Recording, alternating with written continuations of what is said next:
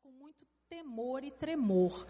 Agradeço a Deus por e, e, e, ao meu pastor por me dar a oportunidade de estar pregando a, a, a, as minhas ovelhas, né? Porque são minhas ovelhas também.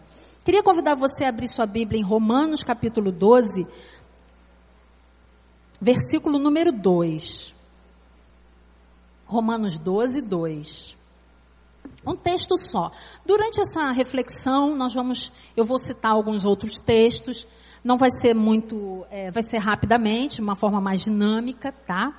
Mas esse texto eu gostaria que você guardasse no seu coração e abrisse o coração para é, receber essa palavra. Diz assim: E não sede conformados com este mundo, mas sede transformados pela renovação do vosso entendimento, para que experimenteis qual seja a boa, agradável e perfeita vontade de Deus.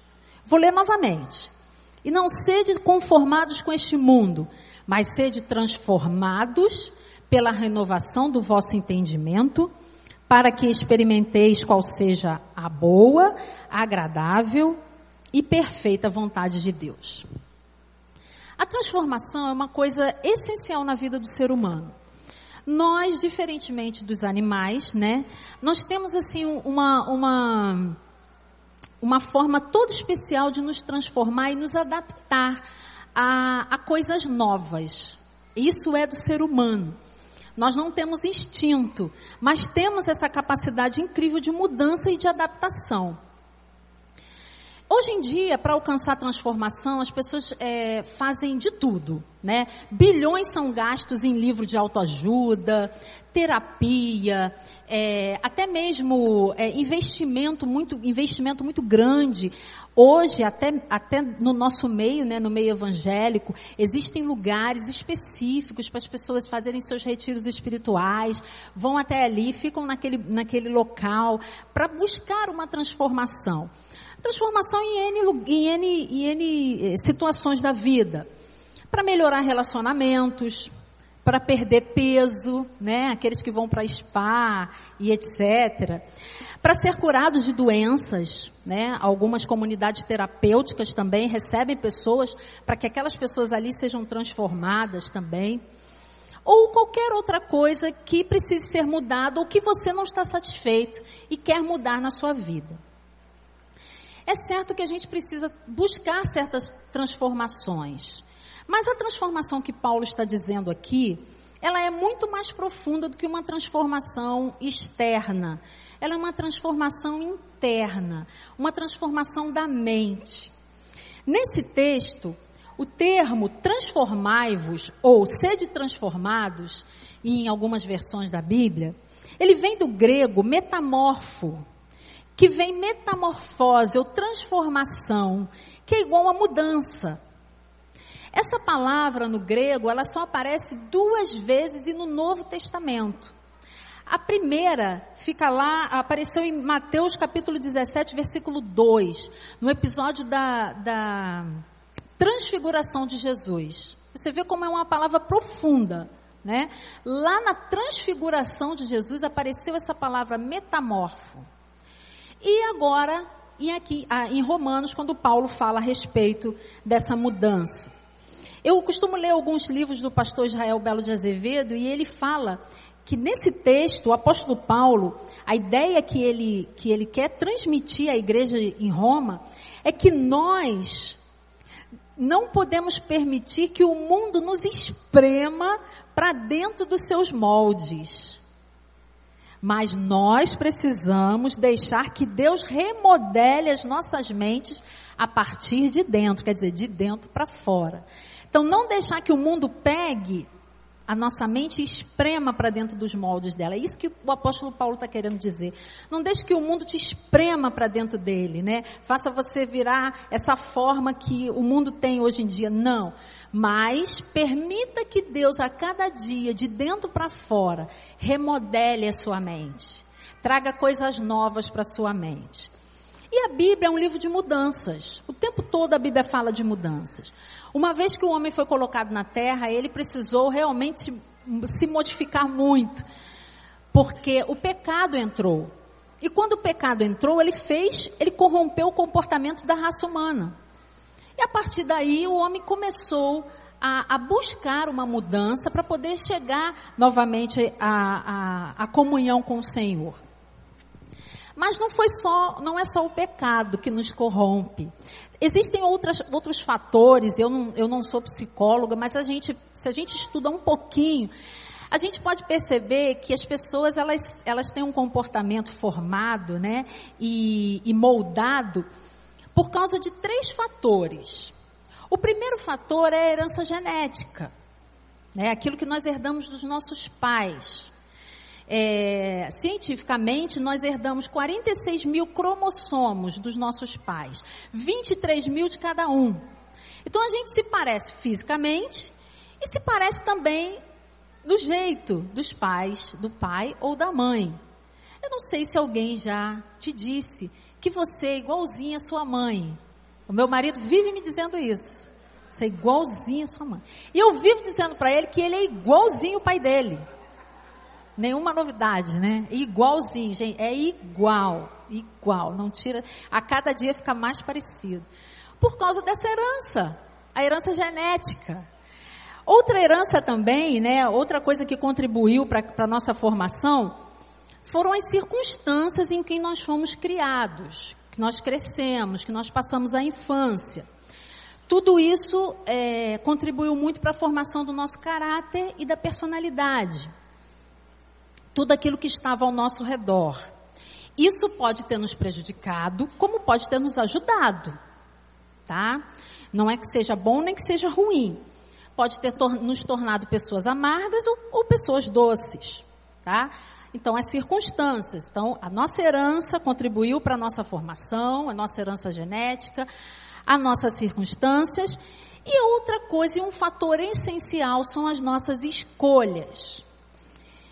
Esse é importante porque é a única coisa que nós podemos controlar. Nós podemos controlar as nossas escolhas normalmente. Nós não podemos voltar e mudar quem foi nosso pai e nossa mãe, a maneira que nós fomos criados, não. Mas as nossas escolhas nós podemos. E é isso que Paulo convida o crente a fazer. A cada escolha que você faz, faz, faça com a mente transformada. Faça se ajustando ao molde de Jesus, ao molde de Cristo. E se ajustar, eu coloquei aqui, significa, de acordo com o nosso dicionário, colocar justo e certo, regular, tratar, combinar, contratar, assentar, conformar-se, concordar e configurar. Eu peguei essa palavra configurar porque ela é uma palavra que está sendo muito utilizada hoje, principalmente a linguagem da informática. Dentro da linguagem da informática, configurar significa ação de programar certo sistema para que ele desempenhe uma tarefa específica para você e deixar esse componente personalizado para quem utiliza. Por exemplo, eu tenho um notebook meu, pessoal. Esse notebook ele está configurado com a minha personalidade. Quando eu abro, tem lá a foto da minha, da minha família.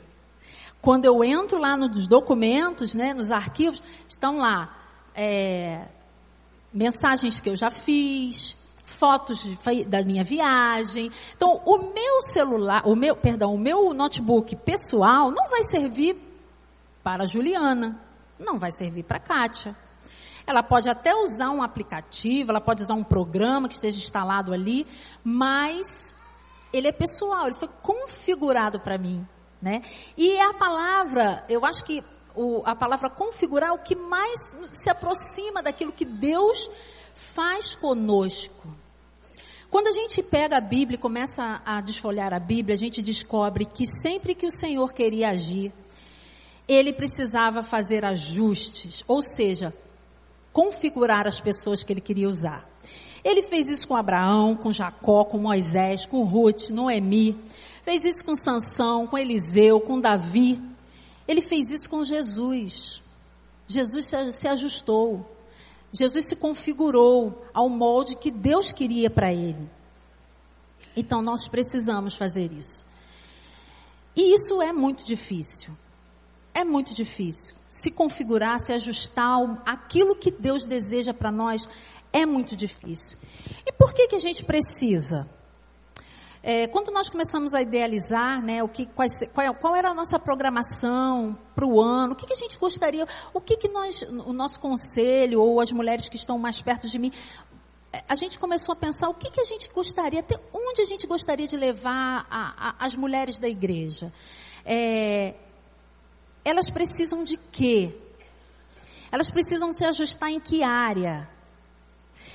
E aí, para se ajustar, a gente precisa saber por que, que eu preciso do ajuste. Né? Se pode ser que a sua vida esteja assim, tranquila, confortável, rasa, normal, eu preciso me ajustar. Todos nós precisamos sempre de ajustes.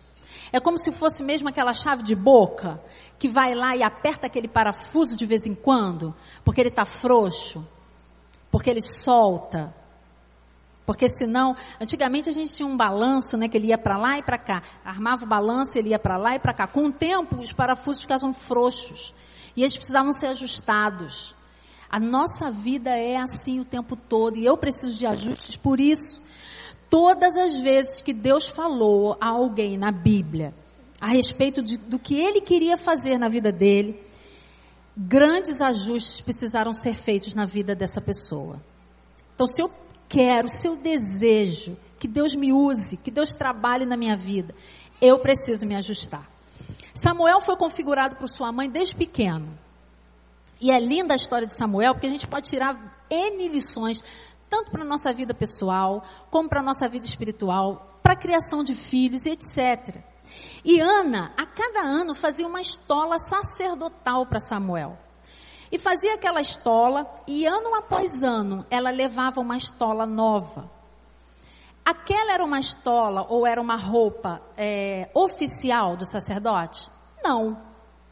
A oficial estava lá com Eli, era preparado pelas, pelos levitas, pelas pessoas que eram responsáveis por aquilo, dentro do templo.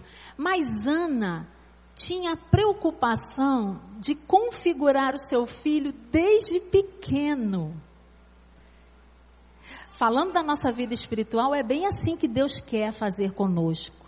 Ah, mas eu só tenho dois anos de crente, irmã. Dois anos a criança já está andando, está falando, está fazendo malcriação, não é? Então, dois anos de crente é muito. Deus está querendo configurar e ajustar você. E Ana fazia aquela, aquele vestido pequeno de criança e colocava no seu filho. Abrindo um parêntese aqui, quando a gente tem os nossos filhos pequenos e a gente quer começar a configurá-los, ajustá-los, para que eles andem no caminho que precisam andar e até quando envelhecer não se desviar dele, a gente precisa fazer desde pequeno. Uma vez meu filho Davi, meu filho hoje tem 19 anos. A gente morava num, apartamento que ficava de frente para o pátio da, da, do condomínio. E, ele, e era carnaval. E ele via, ele devia ter uns quatro anos, três, quatro anos. E ele via pela janela, eu botei grade, ele subia no, no, no sofá e via pela janela as crianças brincando de, de bate-bola e fantasiados de, de roupa de carnaval. E aí começou o problema, né? Mãe, eu quero uma fantasia. Mãe, eu quero uma fantasia. Compra para mim, compra para mim. Eu falei, não, filho, bate-bola é feio, aquela roupa tem máscara, é assustador, não é de Deus. E comecei, mas não adiantava nada. E aí foi o primeiro dia de carnaval. E o segundo dia de carnaval, era para ter ido para retiro, né? Pelo menos não ia ver ninguém vestido de, de roupa de criança, de, de fantasia. Quando chegou no último dia quase de carnaval, ele encheu tanto minha paciência, eu falei, já sei, eu vou fazer uma fantasia para você. Vou fazer uma fantasia de Davi. O nome dele é Davi. É, mãe, mas como é que é essa fantasia? É de rei, fantasia de rei. Peguei lá uma roupinha que tinha, é, tipo um, um vestido de de cantata antigo, de criança, coloquei. Fiz uma coroa com negócio dourado, coloquei um cinturão, uma espada, e mas botei sandália, amarrei um negócio na, na pé, mas ficou feliz da vida com a fantasia de Davi. Pulando carnaval dentro de casa. Teve uma hora que ele falou, não mãe, agora eu quero ir lá para fora. Com a minha fantasia. Eu falei, não, aí tem que ser aqui dentro, mas já está fantasiado. nós precisamos configurar os nossos filhos. Ah, mas meu filho já está grande. Continue configurando. Continue ajustando, continue falando. Eu costumo dizer que a mulher ganha o marido calada. Mas a mãe, a palavra de Deus diz, lá em Deuteronômio 6, você ganha seu filho falando, andando pelo caminho, deitando, acordando, trabalhando. Fale o tempo todo. E quando ele disser assim, mãe, você é chata, dê glória a Deus, você está no caminho certo. Essas aí que são boas. A mãe chata. Eu adoro quando me chamam de chata. Eu fico feliz da vida. Eu falo, ai Jesus, graças a Deus eu estou fazendo meu papel. Seja chata. Mas voltando a Ana. A roupa que Ana levava para o seu filho todos os anos precisava de ajustes. Porque a cada ano a criança crescia. Então, logo, você sabe que criança cresce rápido, perde tudo rapidinho, rapidinho. Ela fazia uma roupa maior. E Samuel perdia aquela roupa antiga. Isso quer dizer que o crescimento, os ajustes nos fazem perder algumas coisas.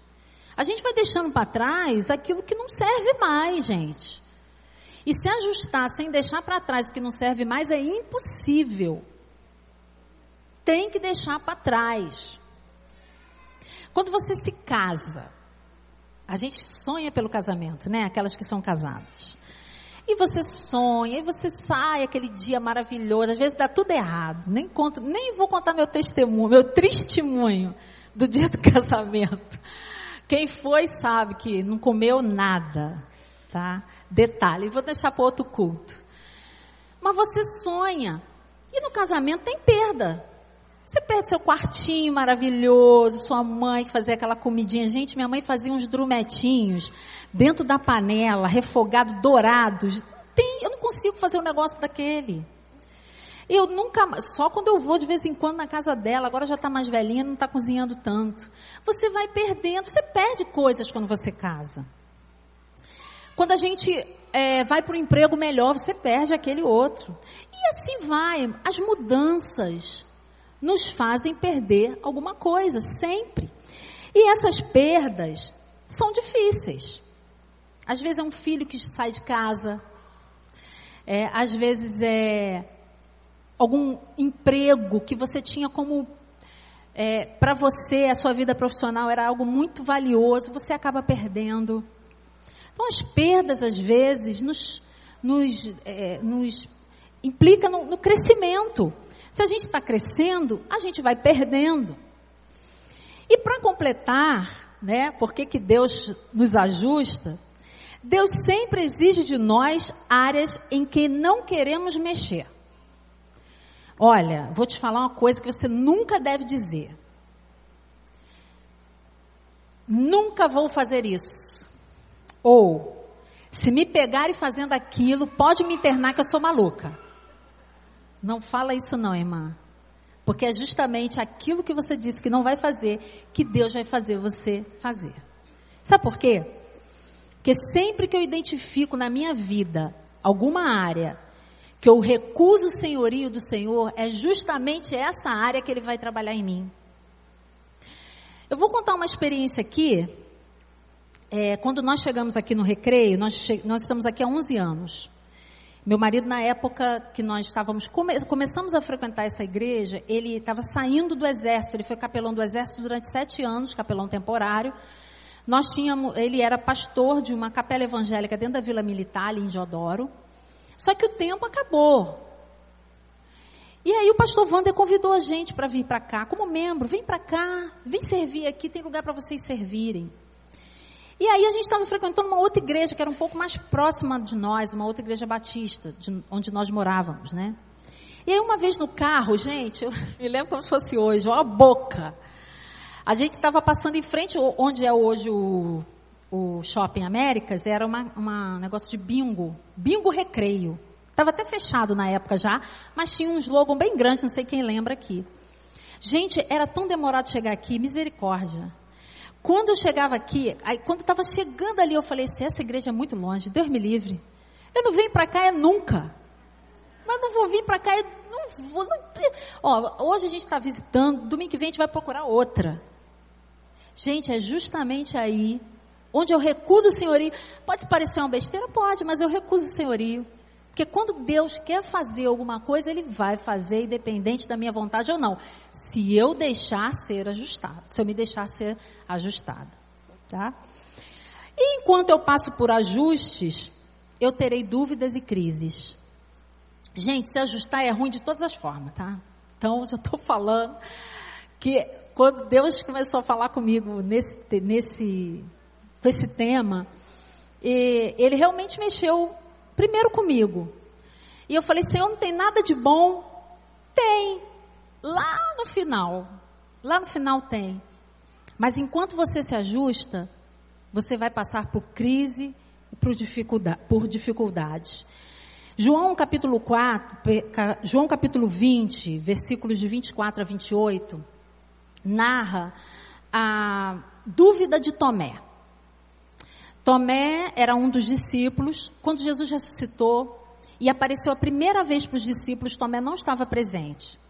E aí, quando Tomé chegou no meio deles, os discípulos disseram: Tomé, o Senhor apareceu para nós. E Tomé disse: Ah, não acredito. Não acredito, só vou acreditar, e essa história a maioria de vocês conhece, só vou acreditar se eu colocar a mão aonde os cravos, é, onde, onde foram furados, os cravos furaram, se eu colocar o dedo aonde eles é, furaram do lado, com a lança, aí sim eu vou acreditar. E uma semana depois, Tomé estava junto com eles, Jesus apareceu de novo, oito dias depois. E oito dias depois, Jesus se voltou para Tomé, olhou para ele, Tomé, vem aqui, coloca a mão nos cravos, no meu ferimento da mão, vem aqui, coloca a mão do lado, não seja duvidoso, não passe por crises sem é, acabar com essas crises de uma vez. Vem cá, vamos acabar com isso aqui logo. E aí então Tomé disse para ele: Senhor, agora eu creio. O Senhor é o meu Deus e é o meu Senhor. Tomé, ele não queria uma experiência de segunda mão. Eu acredito que nenhum de nós quer. Só que é difícil buscar. Todo mundo quer uma experiência supimpa. Todo mundo quer andar em águas profundas. Eu também quero, mas isso dá trabalho. E isso no meio da crise, da dor, da falta de fé, é muito difícil. Isso quando você não está vendo nada acontecer que vai modificar aquela situação, é muito difícil, é mais difícil ainda. Mas Tomé foi autêntico. Ele falou que queria ver para crer. E Jesus apresentou para ele as provas. A palavra não diz que, que Tomé chegou a colocar a mão lá nos ferimentos, não.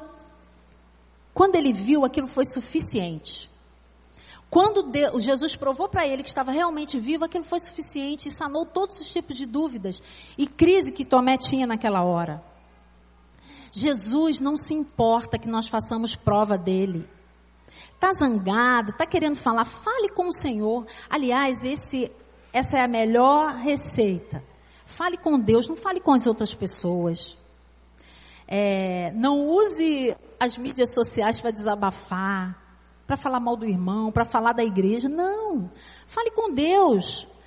Ele não vai te recriminar por isso, ele vai, vai te acolher, vai te mostrar o que é verdade, qual é a realidade.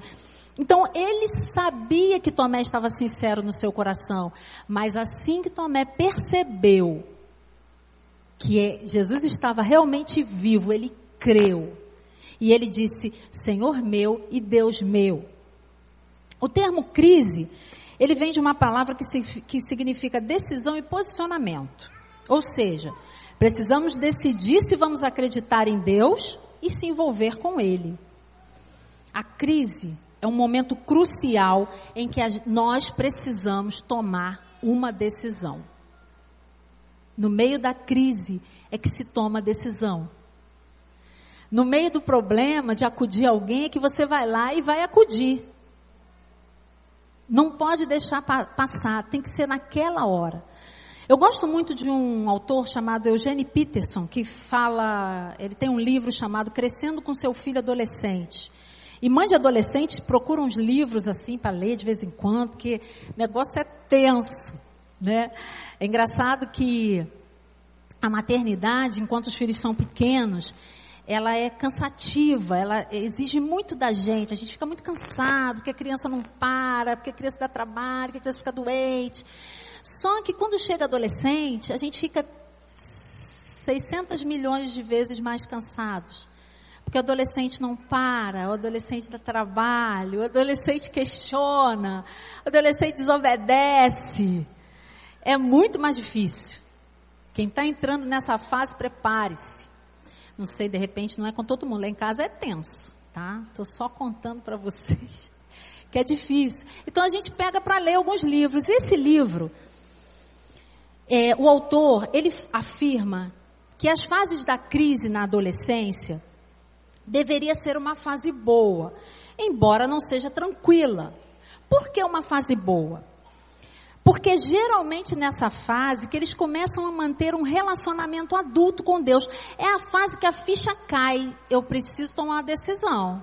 Sabe por quê? Porque não tem religião herdada.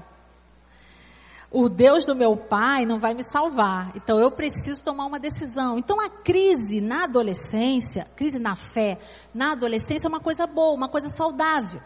E movimenta para que se tome uma decisão ou não tá? Existe o livre-arbítrio.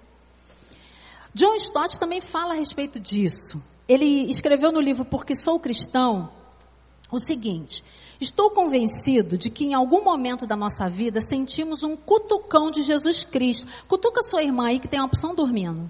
Pode cutucar mesmo assim com o cotovelo. Esse é o cutucão de Jesus Cristo. Em algum momento da sua vida, você vai sentir esse cutucão de Jesus Cristo que John Stott fala. E há muitas maneiras de, diferentes disso acontecer. Pode ser por um meio de um sentimento errado, um sentimento de culpa, de vergonha, de algo que fizemos. Pode ser por causa da nossa, de um desespero existencial. Pode ser por causa da depressão, de um vazio. Ou ainda pode ser pelo medo da morte e de ir para o inferno. Mas alguma hora, em algum momento da sua vida, vai acontecer a mudança, a crise vai acontecer para que você tome uma posição, uma decisão. Para o escritor, em determinado momento, Deus nos confronta e nos chama para um posicionamento. E se você está pedindo a Deus para te tirar dessa crise porque você não está aguentando, irmã, glorifica o Senhor. Irmão, glorifique o Senhor. Porque é na crise que tem crescimento. É na crise que existem mudanças. A Estela falou aqui, testemunhou e parecia que estava sabendo do que eu ia falar, que foram nos momentos mais difíceis que ela se aproximou mais de Deus, e é assim mesmo. Porque nos momentos tranquilos, a gente fica tranquila, frouxa, né? Sem, sem lutar, sem saber, sem fazer nada. Então glorifique a Deus pela crise. O inimigo fará de tudo para te atingir. Encare esse momento como uma, uma batalha espiritual. O diabo está ao nosso derredor, bramando como leão, buscando a quem possa tragar. Satanás pode e vai usar a dúvida para te destruir, para te paralisar, para te matar. Porque é isso que ele deseja o tempo todo. E não fique envergonhado se de repente você tem dúvidas na fé, se tem crises, fale com o Senhor. E Marcos capítulo 9, versículos de 14 a 28, Jesus é apresentado a um pai de uma criança que dava alguns ataques epiléticos. Ele dizia que aquele menino estava endemoniado. E Jesus falou assim: Você crê que ele pode ser curado? E o pai falou assim: Eu creio, mas me ajuda na minha falta de fé. Ou ele cria ou ele tinha falta de fé. Não, Senhor. Eu desejo crer, mas me ajuda na minha falta de fé. Então, mesmo existindo dúvidas e crises, fique firme. Se ajustar é difícil. A gente precisa se ajustar. Mas as dúvidas e as crises virão e você precisa ficar firme para o seu aperfeiçoamento, para o seu crescimento. E por último, quando eu me ajusto, eu torno-me completamente dependente de Deus. João 15, versículo 5, tem um texto pequenininho que fala assim: Sem mim nada podeis fazer. ficar completamente dependente de Deus, vai na contramão de tudo que o mundo prega para as mulheres do século 21. Porque diz para as mulheres, o mundo diz para as mulheres do século 21 que nós não podemos depender de ninguém. Olha, não dependa de ninguém, não dependa de pai, não dependa de marido, não dependa de filho, não dependa de trabalho, não dependa de ninguém, seja independente. Algumas mães já doutrinam as filhas dentro dessa ideologia, dessa filosofia, para que lá na frente ela não se machuque. Mas Deus exige de nós um posicionamento completamente diferente, uma dependência total dele dependência total dele. E a dependência total do Senhor, às vezes nos pede para esperar. Porque a gente quer agir, né? Eu não sei vocês, mas eu sou muito proativa.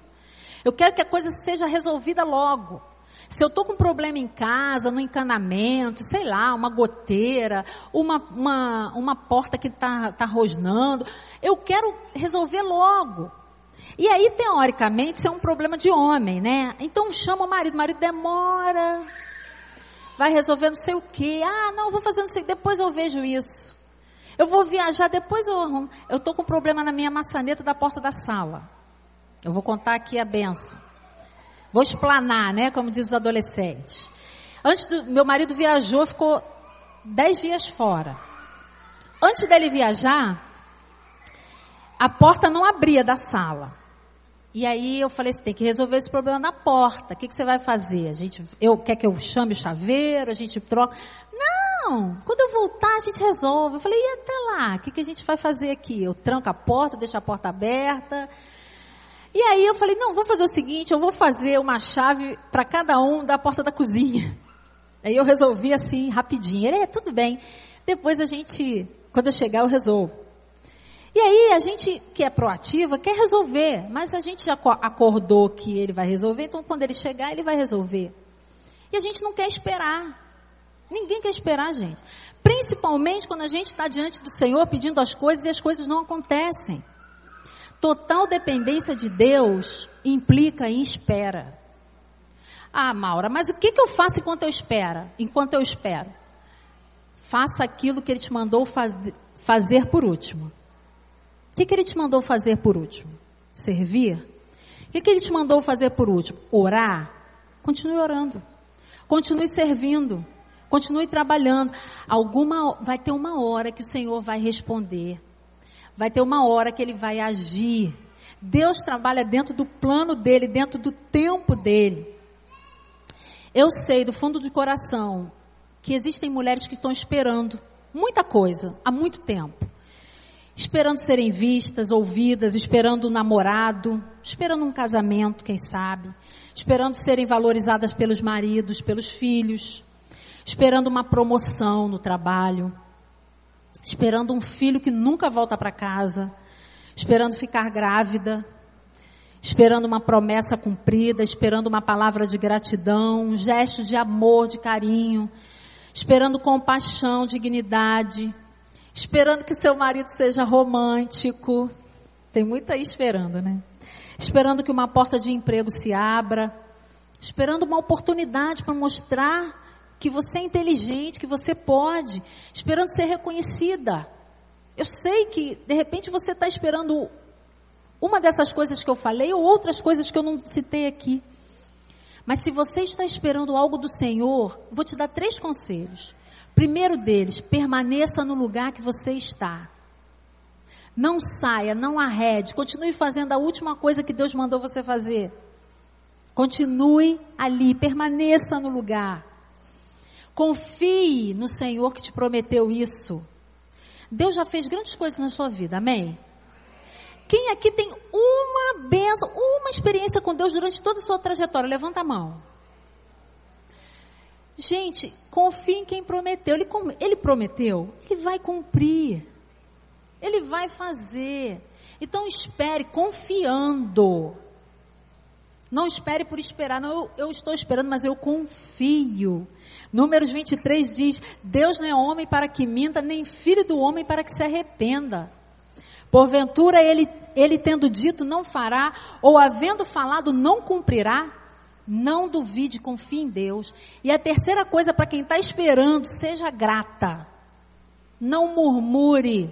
O povo de Israel murmurou 40 anos e ficou rodando lá no deserto por causa da murmuração. Seja grata. Salmo 34, louvarei ao Senhor em todo tempo. O seu louvor estará continuamente na minha boca. Não são só músicas, não. É louvor, é gratidão, palavras. Aquele que espera no Senhor não desiste no meio do caminho. Não toma as decisões com a sua própria força. Não cede aos desejos da sua vontade. Deus tem o kairós dele, o tempo dele. Ele já está lá na frente, ele sabe tudo que vai acontecer. Fique tranquila, confie espere. Se ajustar ao Senhor é um nível de chamado muito grande, de muita responsabilidade. E para esse nível de chamado, para esse nível de guerra, precisamos estar submissas à vontade do Senhor. Quando Deus nos chama de verdade, eu sei que tem muitas mulheres aqui que têm um chamado. Eu sei, eu tenho certeza, porque ele falou isso comigo lá em casa. Mulheres que têm chamado, que engavetaram esse chamado, deixaram para lá, não, não quero. Não, não, não vou fazer. Não implica em muita coisa, eu tenho que abrir mão de muita coisa.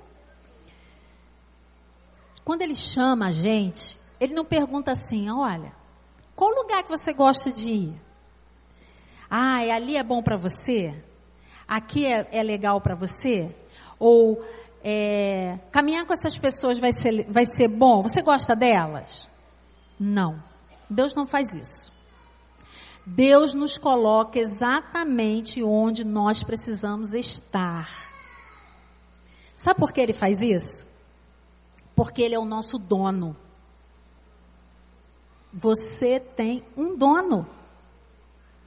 Isaías 52 diz que ele é o nosso marido, ele é o nosso dono, ele é o nosso Senhor. E às vezes a gente vem aqui para frente, ou então canta aí na congregação, levanta a mão e fala: Senhor, tu és o nosso dono. Mas não deixa Deus dar um pitaco nas suas decisões. Não pergunta a ele se, se você deve ir, vir, se você deve entrar por aquela porta que abriu ou não. Não pergunta nada, não consulta a Deus para nada. Então ele não é o seu dono. Gente, gente que tem dono faz aquilo que Deus mandou. Gente que tem dono mora onde Deus manda morar. Gente que tem dono trabalha e serve onde Deus mandou servir e trabalhar. Eu não me canso de contar a minha experiência, a experiência dos meus pais, na verdade não é minha, eu estava ali junto, foi as circunstâncias, né? Como as circunstâncias, elas formam o nosso caráter e formam a gente. Quando eu tinha 11 anos de idade, meus pais, por é, necessidade, necessidade mesmo financeira, foram servir numa igreja como zeladores de uma igreja. E nós passamos a morar dentro da igreja. A igreja tinha uma casa da zeladoria e nós morávamos lá. Foi lá que eu conheci a Raquel. Raquel não é minha amiga de berçário, não, mas é minha amiga de mensageira. Eu conheci a Raquel nessa época. E aí, nós fomos morar naquela casa. E eu via a dedicação espiritual do meu pai, principalmente dele, da minha mãe também. Minha mãe é uma serva, ela, é, ela é serva servia com ela mesma. E meu pai a dedicação espiritual. E eles sentiram de Deus que aquele era o lugar onde eles deviam, deveriam estar.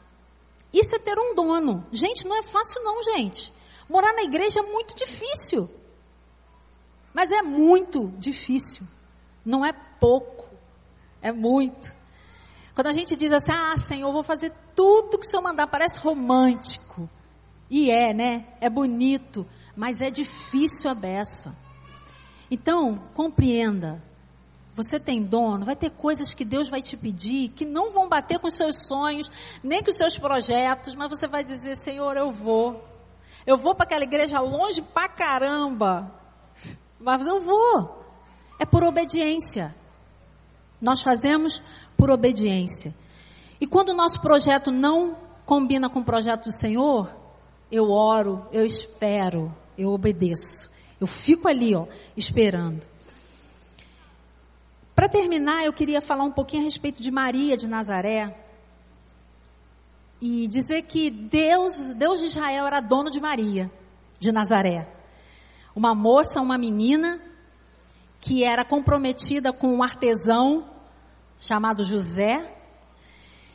Ele era da, da descendência de Davi. E quando ela respondeu ao chamado de Deus, ela sabia que esse chamado de Deus exigiria dela muita renúncia e sacrifício. Ela era uma moça que obviamente tinha um relacionamento com Deus, tá? O anjo não apareceu do nada, não tem como isso, não tem como. Era uma moça temente ao Senhor, que amava a Deus sobre todas as outras coisas. E Deus valoriza relacionamento com Ele, em primeiro lugar. Porque é, é fácil, eu acho que o reflexo do nosso relacionamento com o nosso irmão é reflexo do nosso relacionamento com Deus. Tem muita gente aí que diz que é consagrado, que gosta, que ama. Muitas mulheres batem às vezes no peito, não porque eu tenho comunhão com Deus, eu acordo três horas da manhã para orar. Mas lá com os outros, humilha, pisa, não se dá bem com ninguém, está sempre, é, é, as pessoas fogem dela ou dele. Então Deus valoriza o relacionamento com Ele em primeiro lugar. E as outras coisas serão consequências. E Maria tinha esse relacionamento. E diante daquela perplexidade de Maria, o anjo pergunta para, diz para ela que ela será a mãe do filho de Deus. Ela só faz uma pergunta, mas ela nem, ela nem quer a resposta. Ela pergunta assim: como se dará isso se ainda sou virgem? Ah, mas não tem problema, eis-me aqui, Senhor. Cumpra-se em mim o teu propósito, a tua vontade. E se deixa levar pelo ajuste que Deus queria dar, fazer na vida dela. Quais eram as circunstâncias de Maria naquele momento? Ela estava noiva, e um compromisso de noivado era como um compromisso de casamento. Tanto é que, se o noivo morresse, a mulher era considerada viúva. Depois é que ela entrava novamente num compromisso de casamento, se tivesse alguém que quisesse é, remi-la. Ela aceita fazer isso. Ela sabia que encontraria obstáculos. Aquela gravidez inexplicável, imprevista, trariam sérias complicações éticas para Maria e trariam para ela, inclusive, a pena de morte. Será que a gente aceitaria um, um, um, pedido de Deus, da parte do Senhor, que arriscaria nossa própria vida? Pense bem. Olha a disposição que Maria teve em fazer ajustes na sua vida. Ela vai se ajustando a tudo isso. Ela sai daquele burburinho, vai para um lugar, vai para o outro, vai para um lugar, vai para o outro e vai se ajustando e Deus vai trabalhando na vida de Maria. Quantas vezes nós somos visitadas pelo Senhor, o ouvimos, mas não o compreendemos. Engavetamos o nosso chamado, nosso compromisso com Ele. O Senhor nos fala, mas nós não acreditamos que é Ele, não reconhecemos a Sua voz, ou às vezes ouvimos e reconhecemos a Sua voz, mas não estamos dispostas a dizermos sim ao chamado, por quê?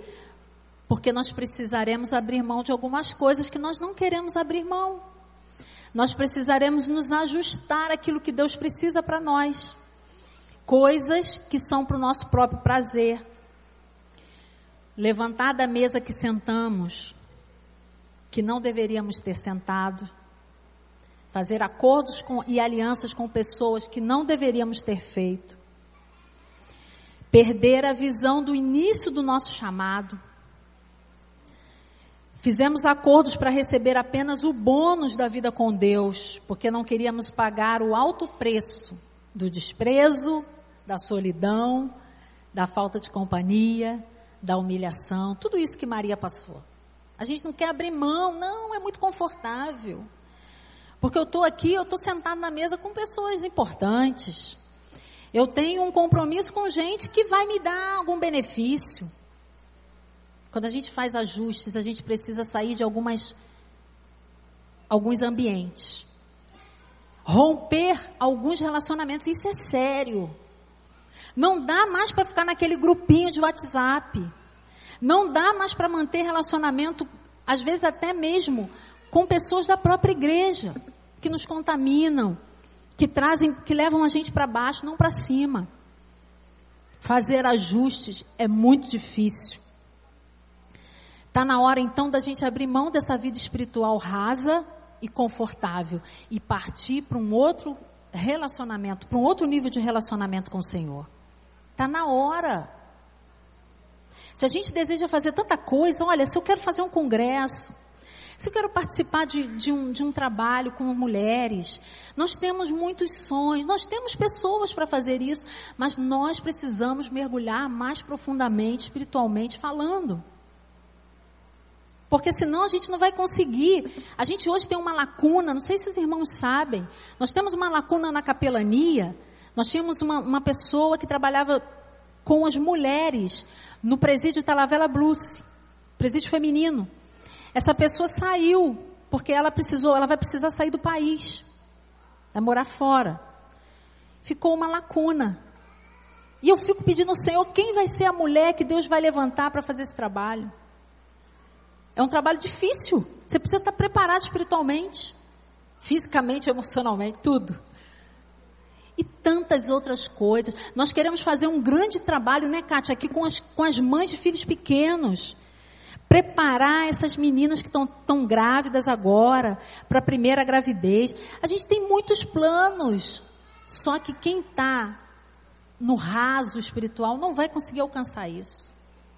Não vai conseguir chegar junto e fazer, vamos fazer. Não. Nós precisamos tomar um posicionamento, nos aprofundar e fazer acontecer de verdade, mas algo espiritual e profundo. Isaías 55 diz: Inclinai os vossos ouvidos, vinde a mim, ouvi, a vossa alma viverá, porque convosco farei uma aliança perpétua, dando-vos as firmes beneficências de Davi, porque os meus pensamentos não são os vossos pensamentos, nem os vossos caminhos, os meus caminhos, diz o Senhor. O que é prioridade para você não é prioridade para o Senhor. Curve-se a prioridade que Deus tem para você. Compreenda que nós precisamos de ajuste para realmente nos tornar a pessoa que Deus quer que nós sejamos. Sem esses apertões, cutucões, né, de Deus, não vamos conseguir. Se ajustar não será fácil. Passaremos por dúvidas e crises que nos levarão ao crescimento espiritual. E ao contrário do que a maioria espera, esse crescimento não vai nos levar à emancipação. Você não vai ficar livre, não. Você vai ser totalmente dependente do Senhor. Até para andar, para caminhar, para fazer o que você tiver que fazer, para trabalhar, é dependência total. Eu quero chegar a esse nível de dependência total ao Senhor. E isso é muito difícil, porque o inimigo vai trabalhar o tempo todo nas crises que eu tenho, para me afastar do propósito maior que ele tem para mim. Então, se você deseja isso, ore. Eu quero pedir ao, ao conjunto que vem aqui, ao vocal, cantar aquela música Primeira Essência. Eu acho que às vezes esse, essa música é muito bonita, é do Anderson Freire, se eu não me engano.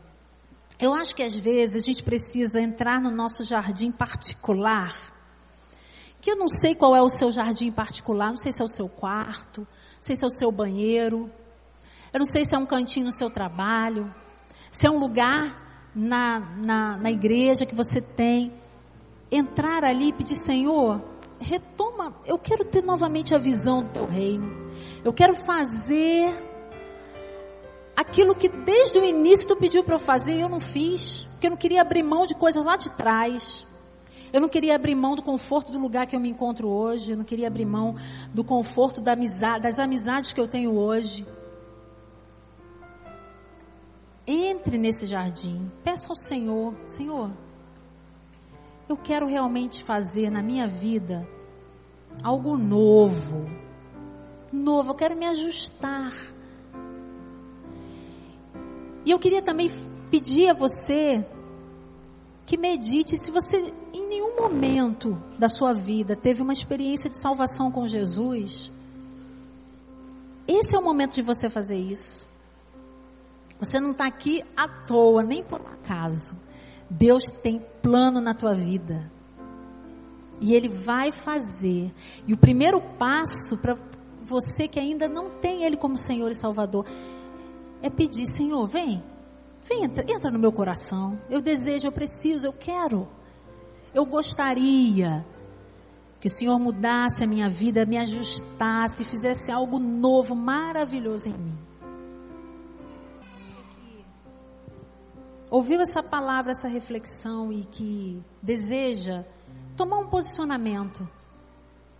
Você que já tem a Jesus como Salvador, você que tem um chamado engavetado, algo de muito tempo atrás, ou não, ou recente, mas não tomou uma posição com medo dos ajustes que precisariam ser feitos. Eu queria te desafiar a hoje retomar da onde o Senhor te chamou.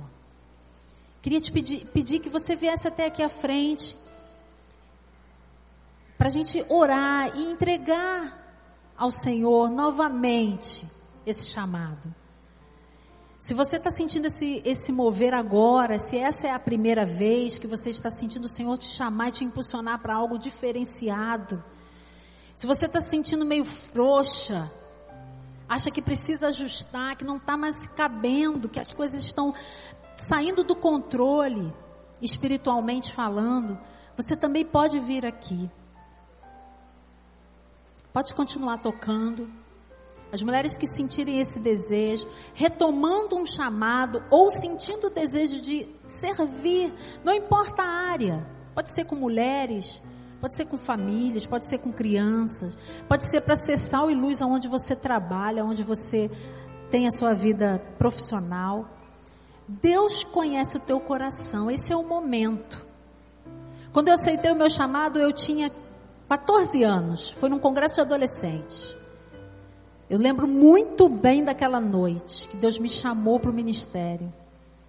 Colocou no meu coração o desejo de servir no ministério. E eu disse sim. E eu não me arrependo nenhum dia.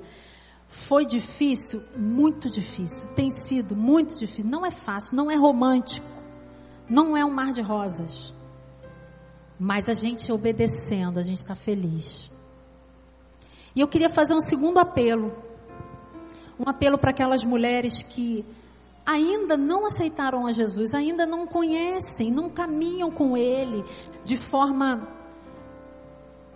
bem juntinho, de forma um, pouco mais veemente, fervorosa, que nunca aceitaram, que nunca disseram: Senhor, eu estou aqui, eu quero, eu quero te ter no meu coração, na minha vida. Se você sente esse desejo, pode vir também. Queria pedir à congregação que ficasse de pé. Mas se você sente o desejo de aceitar Jesus nessa noite e dizer: Senhor, vem, vem, vem, vem habitar no meu coração e fazer dele morada, vem aqui à frente também. Senhor, eu quero nesse momento consagrar essas vidas aqui à frente a Ti, Senhor. Esse momento é um momento tão difícil, Pai. Tomar a posição de se ajustar aquilo que Tu deseja para nós, Senhor, não é fácil. Mas nós estamos aqui rendidas a Ti, Senhor. E te pedindo, ó Deus, que nos resgate todos os dias. Quando a gente, de alguma forma, Senhor, sair do caminho que Tu deseja trilhar para nós, que nos traga de volta. Que Tu cuide, que Tu apare as arestas, que Tu ajuste, Senhor e que mesmo diante das dúvidas, das crises, Pai, da espera que às vezes é infinita, nós, Senhor, como servas tuas, não possamos desistir do chamado que tu tem para cada uma de nós, Senhor. Eu quero te pedir, ó Deus, que tu coloque sobre cada mulher, Senhor, aqui à frente, o teu Espírito Santo, que tu derrame graça, Senhor, e glória sobre a vida delas, que elas sejam, ó Pai, revestidas com teu poder que elas recebam, Senhor, poder dobrado para testemunhar de Ti. Eu te agradeço por esse culto, Pai. Recebe a nossa adoração, Senhor. Recebe a adoração desse vocal tão lindo que veio aqui hoje, Senhor, cantar. Recebe, Senhor, é para Ti. Tudo que nós fazer, fizemos aqui essa noite, Senhor. Nós procuramos fazer o melhor e nós te entregamos e consagramos a Ti. Obrigado, ó Deus. Eu te peço que tu nos despeça debaixo da tua proteção. Que tu nos leve bem para nossa casa, para o nosso lar. Que tu esteja, Senhor, conosco como mulheres tuas, Senhor, abençoando essa, essa semana, Senhor, de trabalho, de atividades, de serviço. Nós consagramos a Ti, Senhor, em nome de Jesus. Amém.